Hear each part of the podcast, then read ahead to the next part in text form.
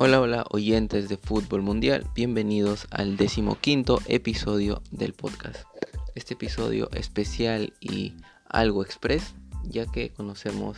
quiénes serán los equipos finalistas en la final de la UEFA Champions League para esta temporada 2021. El día de ayer, el Chelsea, tras derrotar por 2 a 0 al Real Madrid, se metió a la final de la Champions como el segundo finalista. El primero es el Manchester City que anteayer derrotó al PSG de Mauricio Pochettino en Stamford Bridge. Y arranquemos precisamente con ese partido entre el Manchester City y el PSG. Un PSG que arrancó los primeros minutos del partido eh, volcándose al ataque, tratando de presionarlo eh, al Manchester City. Recordemos que el PSG necesitaba dos goles para poder avanzar a la final de Estambul. Pero a diferencia del primer partido en el que el PSG tuvo el dominio total de todo el primer tiempo, en ese partido de vuelta solo lo tuvo por unos cuantos minutos, eh, metiéndole un poco al sitio contra su área, tratando de forzar también ese penal que después de la revisión del VAR el árbitro vio que no era penal tras una supuesta mano de Sinchenko, que al final solo había sido hombro, así que no se cobró. Y cuando el PSG lo estaba intentando, a los 11 llega el gol de Marés tras esa jugada espectacular de Ederson con los pies, que es un arquero que tiene eh, muy buen control del, balón con los pies, sabe muy bien salir jugando y pues en esta ocasión mandó un muy buen pase que al final eh, termina convirtiendo el Manchester City y complicaba mucho al PSG que intentó como pudo pero no encontró la claridad necesaria eh, conforme iba avanzando el partido las cosas se iban calentando los jugadores del PSG se les empezó a ir un poco la cabeza, empezaron a ponerse un poco agresivos y pues por todas esas actitudes eh, el PSG tuvo otro expulsado, igual que en el partido de ida, solo que esta vez fue Ángel Di María que salió expulsado y dejó a su equipo con un hombre menos, complicándole aún más las cosas al Paris Saint Germain. El gol, segundo gol del City llegaba también a través de Marés, que se marcó un doblete tras una asistencia de Foden y pues el PSG no encontró la manera de poder voltear la llave. Un PSG que como principal característica tuvo que no contó con su estrella que es Kylian Mbappé y si Pochettino eh, prescindió de no poner a Kylian Mbappé en este partido, pues nos hace ver con claridad que Mbappé no estaba a su máximo nivel y tal vez haberlo arriesgado en un partido con tanta intensidad pues hubiera complicado aún más las cosas para el PSG en lo que resta de la temporada, teniendo en cuenta que aún sigue peleando por la Ligue 1 en la que se encuentra un muy competitivo Lille y también sigue compitiendo por eh, la Copa de Francia en la que pues tratará también de ganar el trofeo y, y reivindicarse un poco esta temporada en la que otra vez el Paris Saint Germain queda sin opciones de ganar la UEFA Champions League. En la otra llave, el Chelsea derrotó también por dos goles a cero a Real Madrid. Un Real Madrid que no encontró la manera de levantarse y poder voltear la serie. Un Real Madrid que fue sobrepasado totalmente por el Chelsea, un equipo que ha demostrado que a pesar de tener muchos jugadores jóvenes que aún no tienen experiencia en este tipo de, fases decisivas de torneos tan importantes, pero aún así creo que la juventud les ha dado ese ánimo, les ha dado esas ganas de, pelear cada, cada, balón, de jugar muy bien y sobre todo es un equipo con jugadores jóvenes que tienen mucho físico, jugadores que corren mucho. Tiene a N'Golo Kanté que tal vez no es el más joven, ya tiene casi 30 años,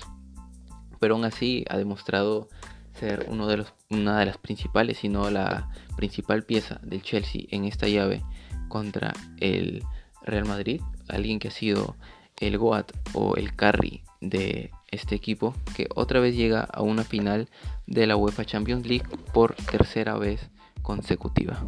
Recordemos que las dos anteriores finales en las que llega el Chelsea, la primera final la termina perdiendo por penales contra el Manchester United de Cristiano Ronaldo. En la segunda final, que esa final ya la logra ganar contra el Bayern de Múnich, también sucede algo similar, empata 1 a 1 en el partido en el marcador y pues tienen que irse nuevamente a lo que es la tanda de penales, pero esta vez eh, si le gana al Bayern de Múnich en el Allianz Arena, le gana al Bayern de Múnich en su propio estadio y pues el Chelsea en esa ocasión ganaba su primera eh, Copa de Europa, Champions League. En esta ocasión pues se encuentra en una situación similar con Tuchel que ha tomado eh, las riendas del equipo a mitad de temporada y pues que le ha cambiado totalmente la cara al Chelsea después de, de esa irregularidad que había tenido con Frankie Lampard como DT pero pues el Chelsea ha encontrado un mejor camino y podría eh, pues, coronarse como segunda vez campeón de la Champions League. Una final inglesa, tal como la tuvimos hace dos años. Recordemos, en ese entonces llegaron el Liverpool de Jurgen Klopp y el Tottenham de Mauricio Pochettino.